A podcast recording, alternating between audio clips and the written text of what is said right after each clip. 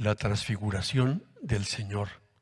Es una fiesta de Jesucristo que celebramos cada año en este día y que yo siempre pienso que es, no sé, como que nos pasa sin darnos cuenta, como si fuera una más. Y es que efectivamente no viene precedida por nada, sino de repente, pues 6 de agosto, la transfiguración, cuando realmente es un momento único en la vida de Cristo y de hecho los cristianos orientales la celebran con una enorme solemnidad. Así como la Epifanía y la Transfiguración son dos grandes fiestas del año y tienen razón, porque lo que ocurrió este día, cuando Cristo subió al monte y llevó consigo a sus tres discípulos más predilectos, cercanos, Cristo lo que quería era mostrarles de manera patente su divinidad. Ya lo hizo de alguna manera Dios Padre en el bautismo de Jesús, cuando en el río Jordán, cuando Cristo sale del agua, se oye la voz del Padre. Este es mi hijo. Sí, pero fue una voz nada más. Algunos pensaron que era, no sé, un trueno, ¿no? Una explosión. Era el Padre el que decía, este que está aquí saliendo del agua es mi hijo. Pero lo que pasó en el monte Tabor es mucho más todavía. No solamente fue una voz, es que el Señor se transfiguró. ¿Qué quiere decir eso? No es que cambiara de aspecto, sino que realmente Cristo dejó ver su divinidad que estaba oculta por su humanidad. Cristo así era realmente. Era un rostro que brillaba siempre. Es el rostro de Dios. Claro, está tapado, cubierto por una naturaleza humana, perfecta, bellísima, impresionante. Cristo hombre tiene una humanidad, un aspecto humano enorme, precioso, atractivo, varonil, lleno de majestad, de sencillez, de amor, pero su divinidad no la veían los demás. Me refiero a algo distinto en él. En cambio, este día sí, Cristo quiso que vieran su divinidad. Les dio como una probadita de cielo, haz de cuenta, para animarlos, para que nunca dudaran de esto, que Él es, no era, es verdadero Dios.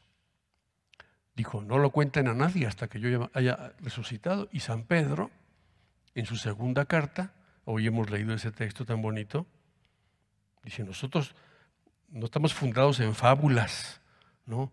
sino por haberlo visto con nuestros ojos. Nosotros escuchamos esta voz mientras estábamos con él en el monte. Aquí San Pedro, después de ya más de 30 años, escribe, yo lo vi en el monte Tabor y yo vi su divinidad, yo no estoy inventando nada. Por tanto, como este momento no hubo ningún otro, y por eso para los apóstoles fue una confirmación de la divinidad de Cristo, sobre todo cuando llegaran momentos duros, cuando llegaron después los momentos de la pasión. Cristo quiso mostrarles esto para que no perdieran de vista que su misión era morir y resucitar. Y que un día lo verían a Él en el cielo. También de alguna manera para nosotros es, pues es un poco como si, yo sí lo veo, ¿no? Como si un día estás en una habitación cerrada y afuera hay mucha luz, muchísima luz, y te asomas por la persiana y abres un poquito, nada más un milímetro, ¿no? Como si Cristo les dejara ver por un milímetro de persiana el cielo. Por eso San Pedro dice, qué bien estamos aquí, caray. Vamos a quedarnos aquí, ¿no? Yo, también me quedo ahí. ¿eh? Qué bien estamos aquí. Qué bien estamos con Jesucristo. Qué bien cuando lo oímos. Esa voz del Padre, escúchenlo, escúchenlo. Qué bien estamos cuando oímos a Cristo. Cuántas cosas que pasan hoy en el mundo y en la vida de las personas tendrían solución si la gente oyera a Dios, si oyera a Cristo. Estas palabras del Padre, que no son palabras de regaño, sino son las palabras de todo el amor de Dios para con los hombres, diciéndonos, no te equivocarás, no te equivocarás si sigues, si oyes a mi Hijo.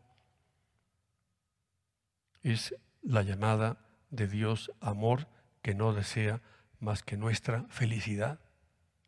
Pues vamos a oírlo cada día. En su palabra vamos a oír a Cristo también cada día en nuestra conciencia. Ahí nos habla Dios. Es el santuario, la conciencia donde Dios habla al corazón del hombre. Oigamos nuestra conciencia. Ahí Dios nos dice en voz baja cosas. Una persona que está atenta, que escucha a Dios, pues es feliz y pone en práctica lo que va oyendo, lo que va entendiendo y tiene ahí una guía preciosa para su vida.